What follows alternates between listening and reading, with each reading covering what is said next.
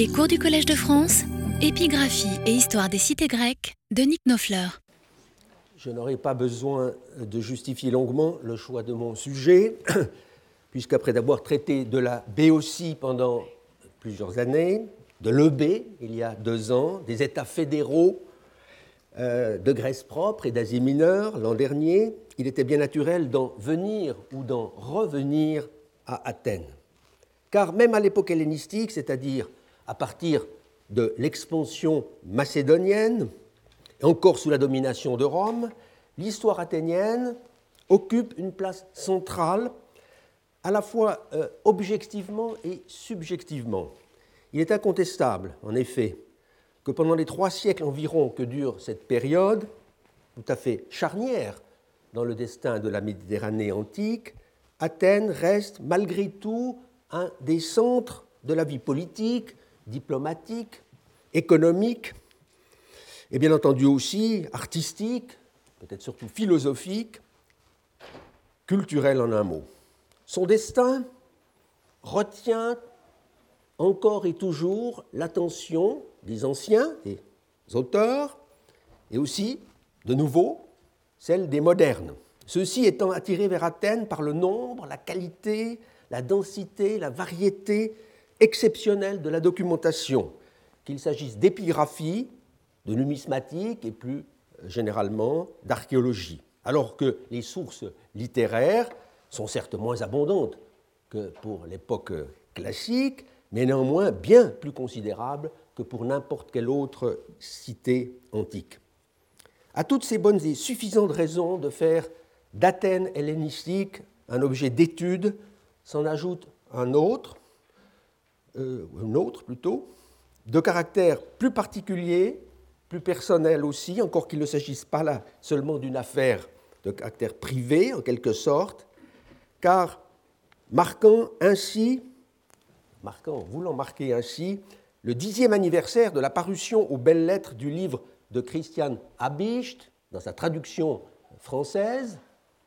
Voici l'original, 1995, et sa traduction française.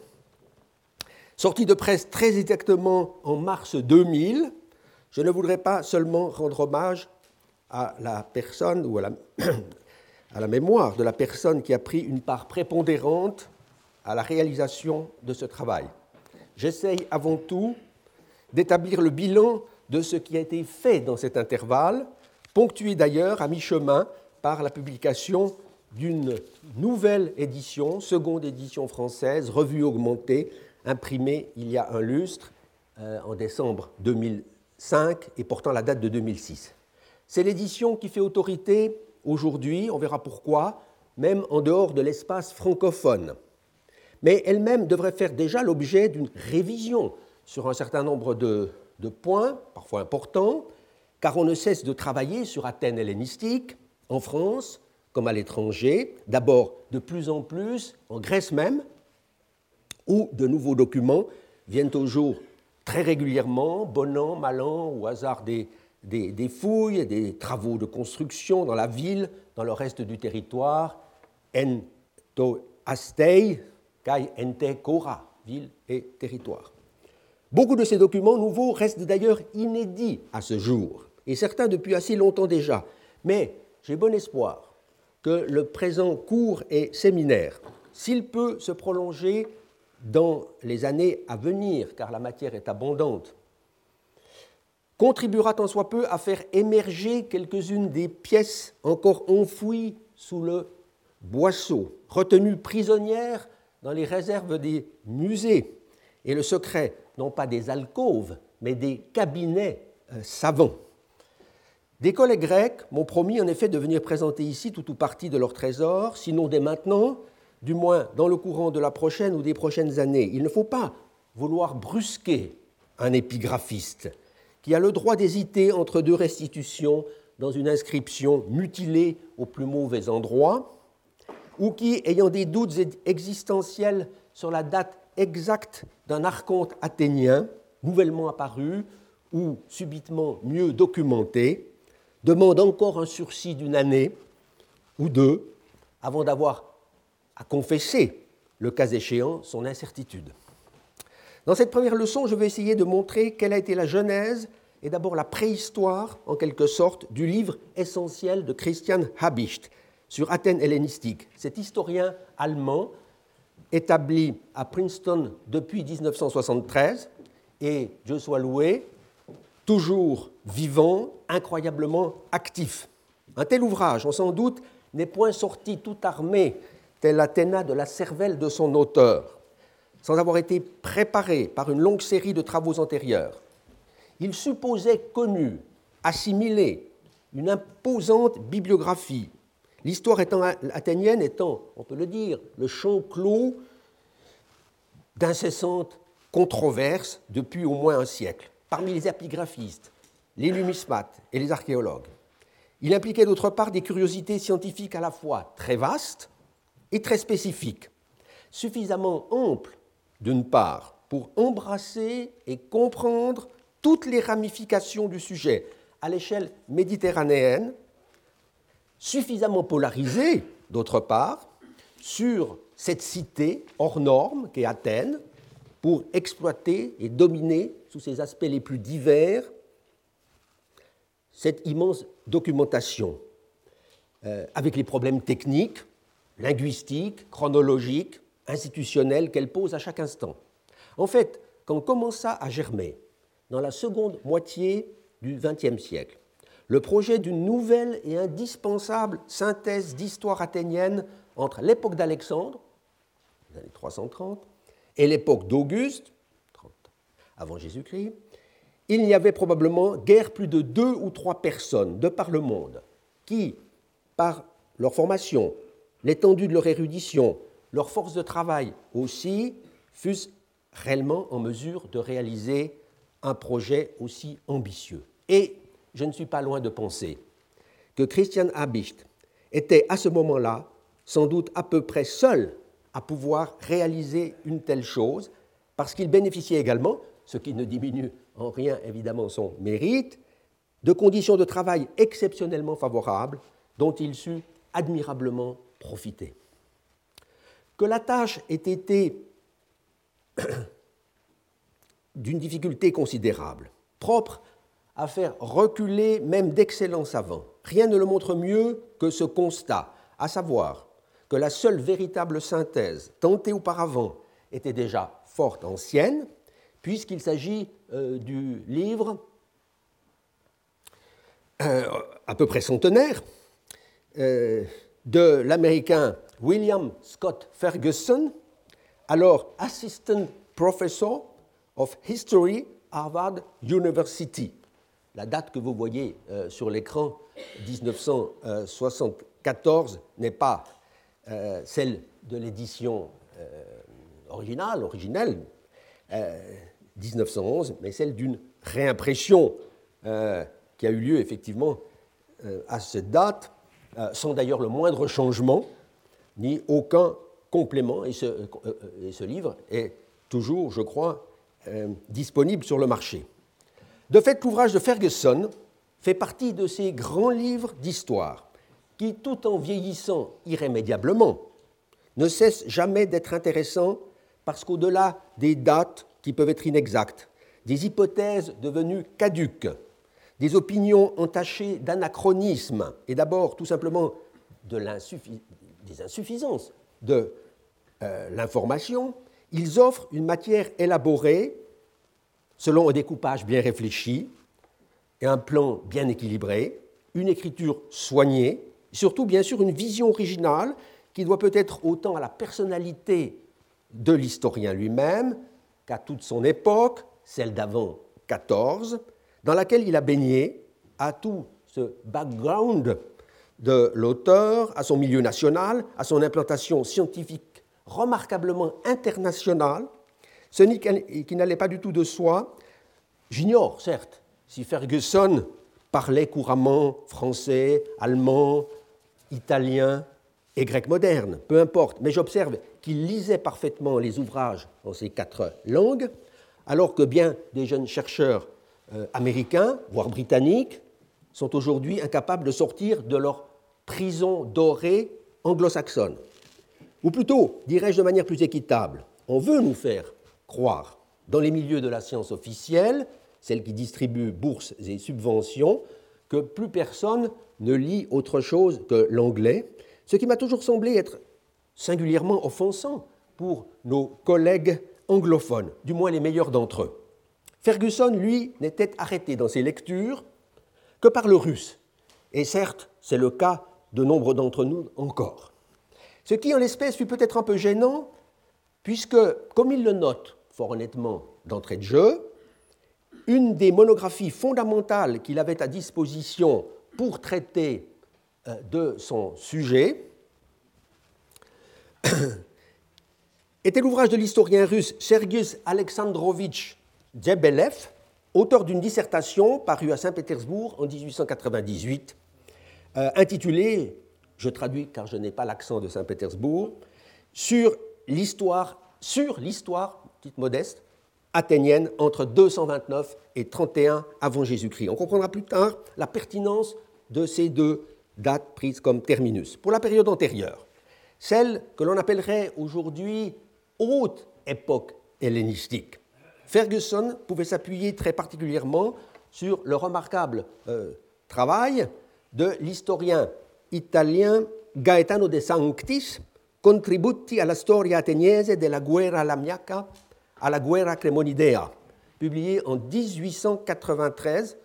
dans un volume composite de studi. Mémoire assez bref, d'une soixantaine de pages, consacré à la période 322-262 avant Jésus-Christ. Autrement dit, chose curieuse, mais non pas inexplicable, il y avait entre les deux phases prises en considération par De Sanctis et Djebelev euh, respectivement, un écart chronologique d'environ 30 ans, soit les années 262-229, et de fait, il s'agit d'une des périodes euh, particulièrement obscures de l'histoire hellénistique, pas seulement pour Athènes, mais pour tout le monde grec, espèce de trou noir, euh, peut-on dire, résultant notamment du naufrage à peu près complet de l'historiographie antique relative à ce milieu du IIIe siècle. Ferguson était sans doute parmi les mieux placés pour pouvoir combler cette lacune, tant bien que mal, car il venait de produire une étude fondamentale sur la chronologie attique, basée sur les inscriptions, euh, en découvrant une règle présidant au roulement euh, annuel euh, des magistratures, celle des secrétaires en particulier, ce qu'on appelle toujours la loi Ferguson. On y reviendra. C'est dire que l'étude de l'histoire athénienne était alors déjà en pleine effervescence. Relevons d'ailleurs que les trois historiens submentionnés, Djebelev, De Sanctis, Ferguson lui-même, nés tous trois vers 1870, n'avaient guère, plus de 30 ans euh, à l'époque de leurs premiers travaux sur Athènes hellénistique. C'était un sujet attrayant, de toute évidence, pour de jeunes esprits indépendants car il s'agissait d'un champ de recherche très ouvert, profondément renouvelé euh, par la masse des inscriptions découvertes et publiées dès la fin du XIXe siècle. Tous trois également, il faut le noter, ont poursuivi une brillante carrière, bien au-delà de ses travaux de jeunesse. Djebelev, dans le mémoire de 1898, est resté largement euh, ignoré. Euh, il un ouvrage extrêmement rare, et pourtant d'une érudition euh, prodigieuse, avec citation de, tous les textes littéraires et, épigraphiques, vous en avez un, spécimen euh, sous les yeux, ce Djebelev a produit une œuvre considérable dans son pays jusqu'à sa mort en 1941, après s'être converti à l'idéologie soviétique, tandis que son compatriote, et d'ailleurs condisciple, euh, Mikhail Rostovtsev, beaucoup plus connu en Occident, euh, c'est le célèbre historien du monde hellénistique et romain qui prenait, lui, le chemin de l'exil euh, en Europe et en Amérique. Gaetano de Sanctis, lui, devait déployer pendant un demi-siècle encore une activité exceptionnelle. Il ne disparut en effet qu'en 1957, revenant bien souvent à ses premières amours l'histoire athénienne pour croiser le fer avant comme après 1911, cette date euh, qui marque un tournant, avec Ferguson, en divers mémoires que j'aurai plus tard l'occasion de, mentionner. Les articles de Gaetano de Sanctis ont d'ailleurs été réédités, y compris son mémoire de 1893, dans une série de scripti minori, qui prouvent leur importance, en 1970. Quant à Ferguson lui-même, qui s'était signalé dès avant 1911 par une douzaine d'articles substantiels, il a commencé à écrire à 20 ans, euh, il resta très actif dans le domaine de l'épigraphie euh, attique jusqu'à sa mort en 1954, produisant encore plusieurs mémoires fondamentaux pour l'établissement de la chronologie, c'était une de ses marottes, publiant en 1948 encore un document inédit d'une grande portée historique. De fait, plus que Zebelev peut-être et de Sanctis, malgré la connaissance approfondie que ces deux avaient des, inscriptions, Ferguson était réellement un historien épigraphiste. Dans sa synthèse de 1911, on le voit très soucieux de ne négliger aucun document susceptible de euh, contenir des informations utilisables, allant chercher son butin non seulement dans les publications d'épigraphie athéniennes, attiques, mais aussi dans celles qui alors déjà mettaient progressivement à disposition des chercheurs les nouveaux textes de Delphes et de Délos, témoignant de relations étroites avec Athènes, surtout à partir du IIe siècle avant notre ère. Ces notes de bas de page l'attestent assez, comme aussi son remarquable appendice euh, consacré in fine aux sources de l'histoire hellénistique, où est soulignée l'importance croissante de la documentation épigraphique par rapport à la tradition littéraire. Pourtant, comme le notait tout récemment l'épigraphiste américain Ronald Stroud dans un colloque, organisé euh, à Athènes en l'honneur précisément de Christian Habicht, Ferguson n'a pas travaillé dans les meilleures conditions à cet égard. Son livre, en effet, a été élaboré juste avant que ne commence à paraître, dans l'hiver 1913-1914, la réédition passablement augmentée des Inscriptiones Atticae, euh, celle qui était postérieure euh, à Euclide, Euclide n'étant pas le grand mathématicien, mais un archonte athénien de la fin du 5e siècle. Donc les inscriptions du 4e siècle et de l'époque euh, hellénistique travail de l'allemand Johannes Kirchner, qui allait se prolonger jusqu'à 1940. Il ne fut pas plus chanceux avec les inscriptions de Delos, dont le recueil, élaboré par le soin des épigraphistes français euh, qui avaient fouillé euh, le site de Delos, ne commença à apparaître qu'à la veille de la Grande Guerre, dans le cadre du corpus de Berlin, les inscriptions inscriptiones grecque, et euh, qui ne fut repris qu'après la guerre, après une longue interruption et sous une toute autre forme. La situation n'était pas meilleure euh, pour Delphes, où le butin épigraphique restait encore passablement dispersé, car quand Ferguson écrivait en 1910, même la série célèbre des fouilles de Delphes, avec beaucoup d'inscriptions, avait à peine commencé. En Attique même, il fallait toute la science du prince des épigraphistes, comme on appelait volontiers alors l'Autrichien Adolf Wilhelm, pour se débrouiller dans le maquis des anciens recueils de publications très dispersées. Pour employer une formule de notre Louis Robert, 1952, le corpus attique était alors une ruine, une ruine sur laquelle flottait une poussière de rectification. Enfin, surtout, un pan entier de la documentation épigraphique restait notoirement englouti, car si les fouilles de l'Acropole, dès les années 1880, avaient mis au jour une foule de documents euh, publics, dont Ferguson, bien entendu, avait tiré euh, parti, on ne savait pratiquement rien euh, alors de tout ce qui se cachait dans le sous-sol du centre-ville sur l'agora d'Athènes, dans ce centre politique de la cité, toujours recouvert alors par les pittoresques maisons de l'Athènes byzantine et ottomane. Il fallut attendre le début des années 1930 pour voir les Américains entamer avec l'appui décisif de la fondation Rockefeller l'exploration archéologique de ce vaste ensemble. Opération dont Ferguson put non seulement voir toute la phase initiale, mais exploiter encore certains résultats en divers articles parus dans les années 1940. Peu après euh, euh, que, en pleine Seconde Guerre mondiale, la communauté scientifique internationale lui rendu un hommage mérité dans un volume paru en 1940, euh, publié par l'Université de Harvard, ouvrage qui est connu et cité sous le titre de Athenian Studies Ferguson. Nul ne saurait donc contester la place éminente occupée dans l'historiographie moderne euh, de notre sujet par l'auteur de Hellenistic Athens, ouvrage resté longtemps sans rival, sans concurrent dans aucune langue.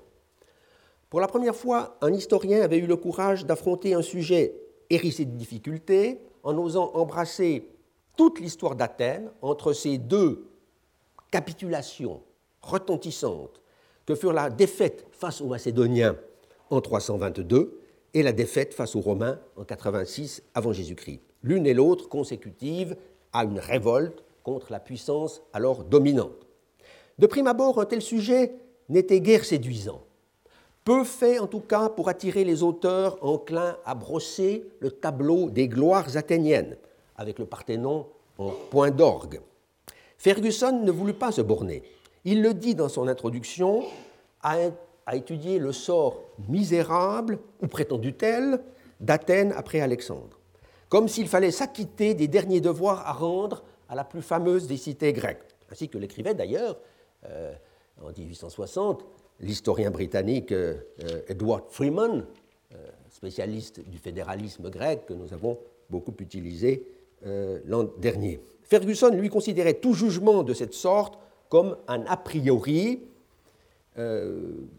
mal justifié aux yeux de quiconque se donne la peine d'examiner les choses sans parti pris. L'histoire d'Athènes à l'époque hellénistique était déjà à ses yeux digne en elle-même du plus grand intérêt, et pas seulement à titre de prolongation ou en guise de funérailles. Car elle offrait en réalité, cette histoire, une impressionnante série de faits, et même de hauts faits,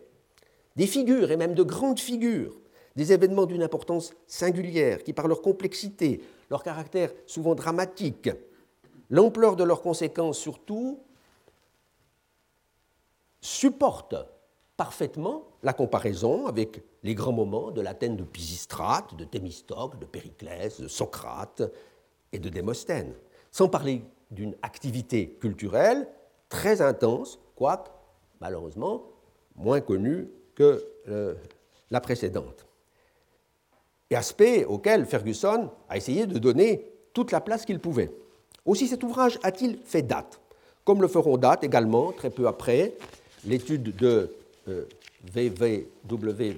Tarn sur Antigonos Gonatas, 1913, dans lequel l'histoire athénienne est très souvent examinée à travers le prisme macédonien, puisqu'il s'agit d'un roi de Macédoine,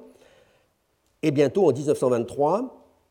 euh, avec la thèse magistrale de Maurice Hollot sur Rome et les monarchies hellénistiques, riche elle aussi d'aperçus originaux sur le destin d'Athènes, pris dans l'étau, on peut dire, des grandes puissances au tournant du IIIe et du IIe siècle avant Jésus-Christ.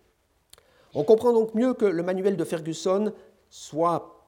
euh, demeuré très longtemps, sinon euh, irremplaçable, du moins difficile à remplacer. Il semble bien que personne n'ait songé sérieusement à réécrire une histoire d'Athènes hellénistique tant que l'auteur fut vivant, c'est-à-dire jusqu'au milieu des années 50, après qu'eurent disparu, tour à tour, plusieurs figures tutélaires de l'épigraphie attique, d'abord dès 1940 l'allemand Johannes Kirchner, l'homme du corpus, vous avez vu, de la prosopographia attica, puis le, français Pierre Roussel, auteur d'un livre euh, euh, important euh, euh, pour l'histoire d'Athènes, malgré son titre, c'est Delos, colonie athénienne, pour toute l'histoire du deuxième et du premier siècle. Il était d'ailleurs aussi auteur d'un d'une synthèse parue dans un manuel, avant le, manuel qui aujourd'hui fait, fait, autorité pour l'ensemble de l'histoire hellénistique, celui d'Édouard Ville dans les années 70. Enfin, en 1954, date qui marque à bien des égards un tournant, disparaissait euh, le vieux maître autrichien Adolf Wilhelm, ce prince de l'épigraphiste, qui eut de l'ensemble de l'épigraphie euh, attique, mais de l'ensemble de l'épigraphie générale, une connaissance sans doute euh, insurpassable à jamais. Pourtant, en ce milieu du XXe siècle, l'activité scientifique ne faiblissait pas, bien au contraire. À Athènes, les fouilles américaines, quelque temps interrompues par la guerre, avaient repris de plus belle. Chaque année apportait son lot d'inscriptions que publiait très régulièrement dans Esperia, qui était un périodique de l'école américaine spécialement dévolu à ces fouilles, divers épigraphistes qui s'acharnaient, euh, dans le sillage de Ferguson et aussi de Dinsmore, à établir une chronologie plus sûre et plus précise du trou noir du IIIe siècle, en quelque sorte.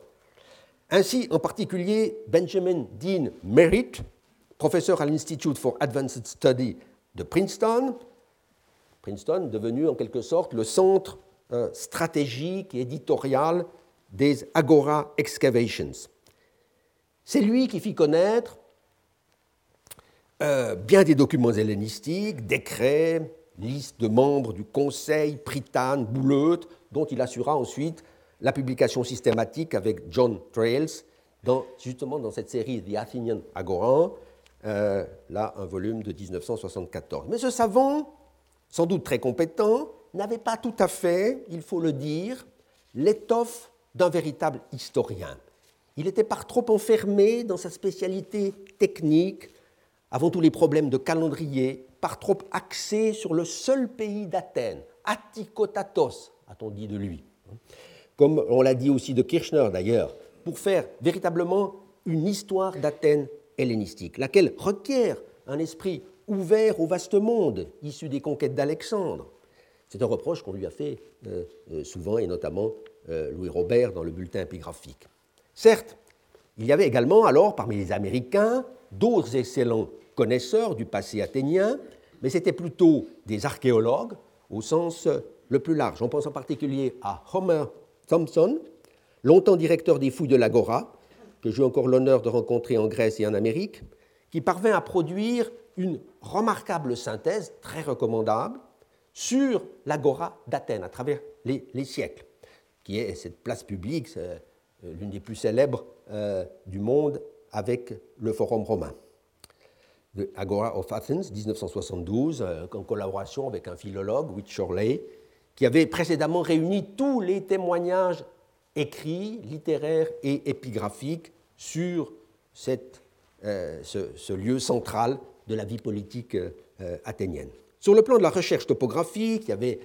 aussi l'infatigable euh, arpenteur de, de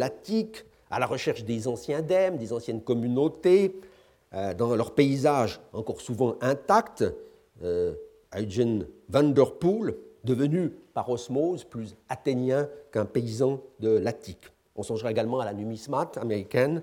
euh, Margaret euh, euh, Thompson, directrice de l'American Numismatic Society, avec un ouvrage The New Style Silver Coinage of Athens, un ouvrage de numismatique, classement de toutes les émissions monétaires d'Athènes au deuxième et au premier siècle. Euh, travail fondamental, même si la chronologie absolue proposée par elle a depuis été contestée et finalement abandonnée. Par ailleurs, on pouvait voir quelques chercheurs américains ou grecs, principalement, se risquer à reprendre ou à compléter euh, tel chapitre euh, de l'histoire hellénistique. Mitchell, par exemple, 1970, essaye de faire une synthèse sur l'époque dite de Lycurgue, en 333, 338 et 323, laquelle avait été laissée de côté par Ferguson euh, ou d'autres. Euh, du côté grec, euh, Vassilis Petrakos, formé en France chez Jean Pouillou à Lyon à la fin des années 50, se faisait bientôt connaître par son activité aux frontières de l'Attique, à euh, Oropos et à Ramnonte, deux sites très importants dont il devait procurer, au terme d'un très long travail, le corpus épigraphique en grec euh, euh, moderne.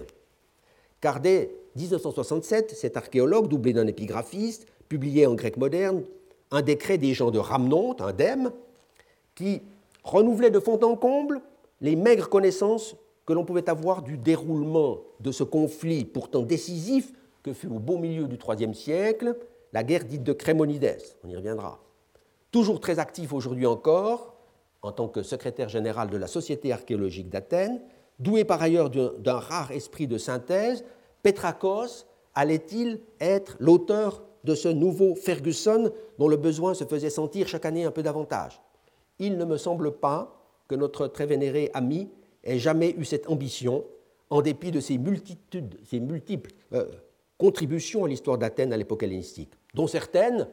fondées sur des documents inédits, sont du reste encore attendues avec la plus vive curiosité. Le tournant, ou même pourrait-on dire le déclic, a été provoqué au début des années 70 par la trouvaille dans les fouilles de l'Agora d'un document véritablement exceptionnel, le long décret pour l'Athénien Callias de Sphétos, qui apportait une lumière absolument neuve sur un événement majeur de l'histoire d'Athènes, le rejet de la pesante domination sous laquelle le roi de Macédoine, Démétrios Poliorcète, tenait alors la cité depuis plusieurs années. La publication de cette très belle inscription, que l'on sera amené à voir, fut assurée en 1978 par l'archéologue américain T. Leslie Shear, fils homonyme du premier directeur des fouilles, et d'ailleurs directeur lui-même, paru, vous le voyez, comme supplément du périodique Esperia, Callias of Sphetos and the Revolt of Athens. J'ai un très clair souvenir de la lecture passionnée que j'ai pu faire de ce livre, crayon en main, durant l'été 1979, dans un chalet familial des Alpes vaudoises, car les péripéties athéniennes avaient un impact direct sur la reconstitution que j'essayais alors d'élaborer des vicissitudes eubéennes et béotiennes dans la même conjoncture politique. Mais je savais aussi, dès alors, pour l'avoir entendu dire à Christian Habicht à Princeton dans l'hiver 1975-76, que la chronologie des événements proposés par l'éditeur du décret de Callias ne pouvait pas être acceptée telle qu'elle. La date même de 286 quoique traditionnelle et proclamée dans le titre même euh, du mémoire, était sujette à caution. Ce ne fut donc pour moi, et d'autres que moi bien sûr, qu'une demi-surprise de voir Habicht, dès cette même année 1979, reprendre toute la question dans un livre intitulé Untersuchungen zur politischen Geschichte Athens im dritten Jahrhundert vor Christus. Étude où il montrait de façon décisive que ce soulèvement d'Athènes ne datait pas de 286, mais déjà de l'année précédente, 287, ce qui entraînait toute une série de conséquences pour l'histoire de la cité après sa libération. Très riche en résultats d'une singulière importance sur toute la période, ce livre donnait donc un terrible coup de vieux, si l'on peut dire, euh, au vénérable manuel de Ferguson. C'est donc très certainement dans ce contexte vers 1975, que le professeur Christian Habicht dut concevoir l'idée d'une refonte de l'histoire euh, hellénistique d'Athènes. Ce projet d'une nouvelle présentation générale, allgemeine Darstellung, dit-il, était en tout cas affiché pour la première fois dans l'avant-propos du livre de 1979, et il le fut de rechef dans un nouveau euh, petit livre de Studien, zur Geschichte Athens, paru en 1982 et qui portait cette fois plutôt sur la fin du IIIe siècle. Ce savant se trouvait de fait dans les meilleures conditions possibles pour mener à bien une telle entreprise. Âgé alors d'une cinquantaine d'années, il occupait depuis 1973 un poste de membre permanent au sein du prestigieux Institute for Advanced Study, poste où il avait précisément remplacé l'épigraphiste Benjamin Dean Merritt, qui avait constitué à Princeton une très importante collection d'estampages, donc d'empreintes sur papier, des inscriptions trouvées dans les fouilles de l'Agora, et d'une foule d'autres euh, également. D'une certaine façon, Habicht se sentait tenu de mettre en valeur ce fonds d'archives dont il, héritait euh, en quelque sorte, et surtout sans être lui-même un épigraphiste de terrain, par une sorte de coquetterie, il a toujours préféré être qualifié d'historien. Il était donc euh, déjà parfaitement à l'aise dans le champ de l'épigraphie attique et de l'épigraphie tout court. Fort récemment, à l'occasion d'un colloque que j'ai déjà mentionné, qui a été tenu en son honneur euh, à Athènes et dont les actes viennent d'être euh, publiés, 2009, Habicht a raconté avec simplicité et humour euh, ses premiers contacts avec cette discipline. How I came to Greek epigraphy. Avant d'atteindre l'âge de 30 ans, dit-il, il n'avait pratiquement pas eu l'occasion de voir, ou disons mieux, de toucher une inscription grecque. Mais attention, cela ne signifie pas qu'il n'en avait euh, étudié aucune jusque-là, tant s'en faut. Bien des épigraphistes d'autrefois, et parmi les plus grands, pouvaient faire toute leur carrière sans se déplacer jamais euh, en pays grec. Habicht, lui, avait étudié beaucoup de documents pour faire sa thèse sur le culte des souverains hellénistiques dans les cités, thèse soutenue devant l'université de Hambourg en 1951 et qui, une fois imprimée en 1957 sous le titre de Gottmenschentum, donc euh, divinisation, Ungriechische avec une réédition en 1970, est rapidement devenu un classique de nos études. Il avait lu à fond pour cette recherche les travaux des épigraphistes, les plus éminents dans sa langue, comme Dittenberger et Wilhelm, bien entendu, mais aussi ces deux Français, ceux des Français Hollo et Robert, il dit de Robert, Those of the incomparable Louis Robert, écrit-il justement en hommage à ce savant. Or, c'est justement dans ces années-là, en 1954, année cruciale décidément, celle du passage définitif d'une génération euh, d'épigraphistes et de savants à l'autre, qu'il peut faire un grand tour de la Méditerranée en tant que boursier de l'Institut archéologique allemand, avec un séjour de plusieurs mois en Grèce, et par une extraordinaire euh, suite de circonstances, où la chance le disputa au mérite, il fut en mesure de publier dès 1957 la première inscription qui lui avait été donnée d'examiner de façon un peu attentive dans les réserves du musée d'Olympie. Or, c'était un document d'un exceptionnel intérêt qui tout de suite devint comme une pièce d'anthologie traduite dès 1960 à l'usage des étudiants français dans le choix d'inscription grecque de Jean Pouillou, à savoir le décret par lequel la Confédération acarnanienne réglementait vers 210 avant Jésus-Christ les relations entre l'État fédéral et la cité d'Anactorion, jusque-là seul propriétaire du sanctuaire de l'Apollon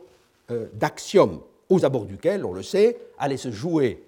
euh, deux siècles plus tard le sort du monde antique en 31 euh, avant Jésus-Christ. Comme entrée en matière dans la discipline, on pouvait difficilement faire mieux. Et le succès, appelant le succès, Habicht se vit aussitôt confier en 1955 la publication des décrets trouvés dans les fouilles allemandes de l'île de Samos, document fort intéressant, eux aussi, dont il fit d'ailleurs euh, sa thèse d'habilitation euh, publiée en 1957, elle aussi. Ainsi, en réalisant un étonnant triplé au cours d'une seule et même année, deux thèses, un article fondamental sur cette inscription euh, d'Olympie, il se trouvait propulsé d'un coup au nombre des historiens épigraphistes, je dis épigraphistes, ne lui en déplaise, parce qu'il l'est aussi, les plus prometteurs de sa génération. Les premiers contacts avec l'épigraphie attique n'allaient pas tarder à avoir lieu, et là aussi de brillante façon. En 1960, en effet, il eut l'opportunité de passer une année à Athènes avant d'entamer sa carrière professorale à Marbourg d'abord, puis à Heidelberg. Ses compatriotes d'Athènes, qui fouillaient et fouillent toujours, le site du céramique, lui confièrent alors la publication de trois inscriptions publiques remployées sur le site du grand cimetière antique. Deux documents éphébiques, concernant les effets, on y reviendra, des années 330, surtout un beau décret honorant en l'an 188, 7 avant Jésus-Christ, l'Hipparque, un des deux commandants de la cavalerie athénienne, qui se trouvait être cette année-là un personnage ayant joué un rôle historique considérable. C'était donc pour Abicht une première plongée dans Athènes hellénistique. Simultanément, il s'intéressait à une inscription peu banale qui venait d'être apportée au musée épigraphique d'Athènes, 1960, depuis son lieu de trouvaille, la ville de Trézène en Argolide. Inscription qui aurait donc pu dire, euh, tel euh, l'Hippolyte euh, au début de la Phèdre de Racine, je quitte le séjour de l'aimable Trézène. C'était un décret attique datant prétendument de l'année 480 avant Jésus-Christ, chose inouïe se présentant comme une proposition du grand Thémistocle à la veille de la bataille de Salamine. Alors que l'éditeur, l'américain Michael Jameson, euh, approuvé par son compatriote Merritt, ce qui laisse un peu songeur, euh, soutenait l'authenticité fondamentale de ce décret, sa valeur documentaire donc, Habicht, avec d'autres, mais de façon plus euh, complète et décisive que tous les autres, montra qu'il s'agissait en réalité d'un faux antique, ressortissant à une catégorie dont il y avait déjà plusieurs indices ou spécimens littéraires au milieu du IVe siècle. On reviendra tout à l'heure dans la séance de séminaire euh, sur la date, les principales caractéristiques et surtout sur le texte, une partie du texte de ce document bien extraordinaire, publié il y a très exactement 50 ans, en 1960. Depuis cette époque, Abish n'a plus cessé de s'intéresser à l'histoire d'Athènes. Mais on l'a dit, c'est seulement à partir de son installation en Amérique, 1973, qu'il en a fait son cheval de bataille. Dans l'intervalle, il travailla beaucoup en Asie mineure, publié en 69 le beau et même monumental recueil euh, des inscriptions de l'Asclépéion de Pergame. Trois ans auparavant, en 66, il avait commencé à s'intéresser à l'épigraphie de la Thessalie, dans le cadre des investigations que menait dans cette région, donc du nord de la Grèce, son collègue euh, de Heidelberg, le préhistorien Vladimir Milocic. C'est ainsi une vingtaine de mémoires qu'il a consacrées jusqu'ici à l'histoire thessalienne. Comme cela fut rappelé d'ailleurs dans un autre colloque en son honneur, Habicht a été beaucoup honoré ces dernières années et à juste titre, euh, colloque qui lui fut tenu à Volo. Et cela n'est pas indifférent pour notre propos, car la Thessalie eut des relations constantes avec Athènes, et à l'époque hellénistique encore, soit pendant la période de domination des rois de Macédoine sur ce pays, jusqu'en 197, soit après la victoire romaine, quand le koinon thessalien fut reconstitué par Rome. De fait, dès 1976, sous le titre Ehrung eines Thessalischen Politikers in Athènes, des honneurs donc conférés à un, homme politique euh, thessalien à Athènes, avait attiré l'attention sur un tout petit fragment qui ne donnait qu'un euh, nom, qui était connu depuis fort longtemps, inscription euh, IG de deuxième édition 933, et montrant qu'il fallait le joindre à un morceau beaucoup plus important découvert par les Américains sur l'Agora et publié par Merritt en 1960. Voilà le texte donc, de l'édition euh, de 1960 dans la revue euh, américaine Esperia. Cela permettait à l'historien allemand de comprendre qu'à la ligne 8 du nouveau morceau, il ne fallait pas restituer le démotique, comme on dit, l'amtrea pour le personnage ici, euh, comme si on avait affaire à un citoyen athénien du dème de Lamptreus, mais que l'on devait reconnaître en ce fils de Kratinos, euh, dont le nom était donné par le petit fragment méconnu, on devait reconnaître en réalité un, pardon, un homme de Larissa, pas Lamtreuse, Larissa. Petite chose, mais me semble-t-il très euh, euh, révélative. parce que c'est la preuve que l'histoire d'Athènes ne peut pas s'écrire en vase clos. Il faut regarder au-delà de cette cité, euh, en l'occurrence vers la Thessalie. C'est pourquoi aussi les articles de Habicht relatifs à Athènes, euh, euh, pardon, la bonne, voilà, ici, qui ont été recueillis, réunis dans un, ouvrage de 1984 sous le titre Athènes in Hellenistischer Zeit. Ça n'est pas sa synthèse, ça, c'est un recueil d'articles qui est important à la fois pour Athènes, mais aussi pour le reste du monde grec. Relevons une chose dans ce recueil, celui que vous avez sous les yeux, c'est que si la presque totalité des articles sont l'œuvre du seul Christian Habicht, l'un, publié d'abord en 1991, a été rédigé en collaboration avec Stephen Tracy. Le fait n'est pas anodin, car cet épigraphiste américain, venu à Princeton une première fois en 1987 pour travailler sur la collection des estampages de l'Institute, s'est signalé depuis 20 ans par une méthode novatrice en matière de paléographie, l'identification, dans la mesure du possible, des mains de graveurs, du moins leurs ateliers, ce qui permet de faire des rapprochements inattendus, euh, d'une portée chronologique et historique parfois euh, considérable. Euh, Tracy est l'auteur de plusieurs ouvrages. D'une assez grande technicité, il faut le dire, que masque un peu, inutilement à mon gré, des titres de portée plus générale, comme ici, vous le voyez, Athenian Democracy in Transition, pour une étude euh, sur les lapicides de la période 340-290. Cela fait du reste une transition passablement brutale, euh, puisque euh, en 290, précisément, le régime démocratique avait été provisoirement rangé au placard. Il n'empêche qu'il y a là une source de renouvellement dont l'intérêt a été d'emblée proclamé par Abicht et au besoin défendu contre certaines attaques. De même, ont été le plus souvent prises en compte sur les questions de calendrier les résultats encore largement inédits de l'astronome John D. Morgan de l'Université de Delaware,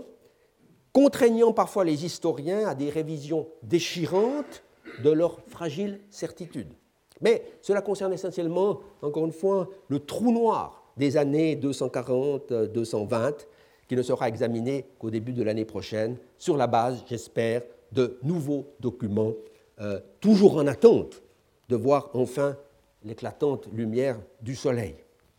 Qu'il me soit permis, euh, pour conclure cette euh, leçon d'introduction, de dire quelques mots encore de la traduction, ou plutôt des traductions, du livre de Christian Habicht. En 1997, deux ans après sa publication aux éditions euh, Karl Beck euh, à Munich, vous avez vu la page de titre tout à l'heure, sous le titre de Athènes, euh, Geschichte, euh, ce n'est pas celui-là, non, euh, Athen Geschichte der Stadt in hellenistischer Zeit, était parue une traduction, donc 97, anglaise ou plutôt américaine, publiée à Harvard University Press, sous le titre Athens from Alexander to Anthony. Œuvre de Madame Deborah Lucas Schneider, qui ne paraît pas être une historienne connue par d'autres travaux, donc plutôt une traductrice euh, professionnelle. Il s'agit là en tout cas d'une simple traduction qui se borne à enregistrer quelques rectifications mineures suggérées par l'auteur ou par la traductrice, sans complément euh, d'aucune sorte. Il en va de même de la traduction donnée en grec moderne euh, à peu près la même année, 1998, sauf erreur, euh, par Yanis Kilis. Un savant autorisé, aussi autorisé que Vassilis Petrakos, que j'ai cité tout à l'heure, nous confiait qu'elle lui paraissait bonne à jeter. Yapetama, yapetama, l'expression est forte. jugement sévère, où il entre peut-être un peu d'irritation face au modernisme du style et aux innovations de l'orthographe et de l'accentuation. Je n'ai pas vu la traduction russe, parue la même année à Saint-Pétersbourg, donc un siècle exactement après le livre euh, de Djebelev, ce qui d'ailleurs n'a pas été euh, remarqué ou souligné. Je ne serai de toute façon guère en mesure de juger de sa valeur. Pour de toute autre raison, je n'ai pas à prononcer de jugement non plus euh, sur la traduction française. Mais je tiens à préciser certaines choses tout de même à son sujet.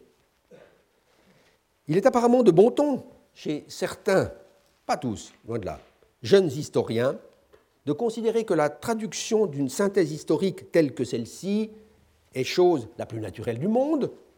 produite par génération spontanée en quelque sorte, sinon par machine à traduire, de sorte qu'à leurs yeux, les traducteurs, qui ne seraient que d'obscurs tâcherons, doivent demeurer dans l'anonymat pour ne faire aucune ombre, pense-t-il, au mérite exclusif de l'auteur. Mais ce n'est pas ainsi, je crois euh, devoir le préciser, que les choses se passent le plus souvent. Pour nous en tenir à l'œuvre de Christian Habicht, il eût été très souhaitable, par exemple,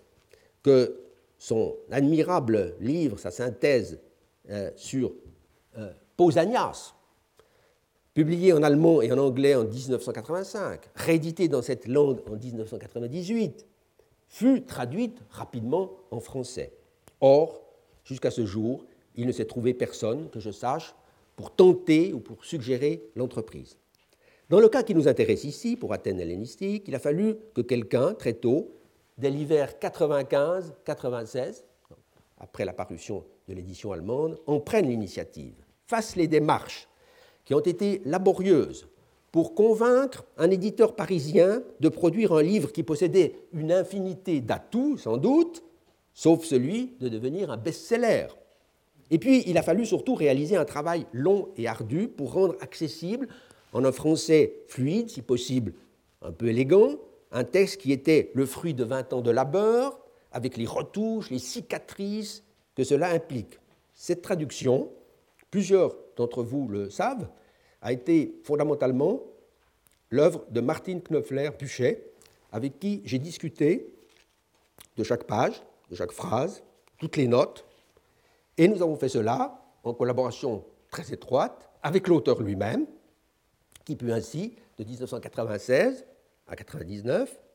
nous suggérer beaucoup de corrections, de forme et de fond,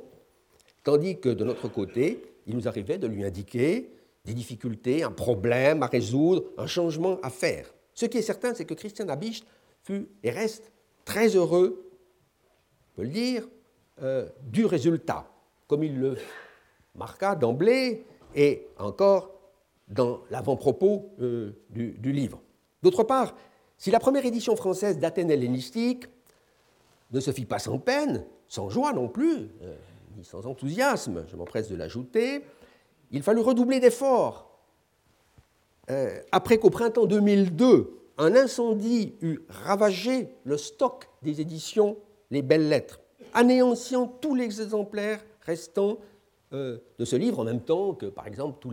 euh, toute la série des budets grecs et latins. Que faire? Espérer une réédition pure et simple de toute la collection bleue, l'histoire que dirigeait alors encore le regretté Pierre Vidal-Naquet, ce n'était pas à l'ordre du jour, la maison ayant d'autres priorités. Il m'a semblé, et ici je crois devoir m'exprimer à la première personne, du singulier, que l'on se donnerait peut-être les moyens, en attendant quelque temps, de produire une édition corrigée, surtout augmentée. Mais l'auteur lui-même hésita à se lancer dans une telle révision, accaparé qu'il était par d'autres travaux, notamment euh, euh, en rapport avec la riche épigraphie de l'île de Kos. Finalement, en 2004, année où il fit un passage à Paris mais sans y donner de conférence, je parvins à le convaincre euh, de me fournir des éléments nouveaux pour une mise à jour des notes et de la bibliographie. Je fis le reste, euh, tant bien que mal, tandis que ma femme faisait une relecture attentive du texte lui-même. C'est ainsi que pu paraître, donc début 2006, l'édition revue et augmentée qui essayait de tenir compte, ne fût-ce que succinctement, des apports de la recherche depuis la fin du siècle précédent. Cette édition française, revue et augmentée, n'a pas son équivalent dans les autres langues, pas même en allemand. Christian Habicht a tenu à signaler la chose dans l'évocation toute récente, j'ai fait allusion, de sa carrière euh, d'épigraphiste, pardon, il le dit, c'est peut-être un peu difficile euh, à lire, euh, en mentionnant le travail fait sur l'édition française. Aussi suis-je bien certain qu'on rendra à ce grand savant un hommage tout à fait conforme à son attente et à ses sentiments en mentionnant discrètement le nom de la défunte traductrice, laquelle mérite pleinement d'être associée à l'aventure intellectuelle qu'a été la production d'Athènes hellénistiques. Je vous remercie.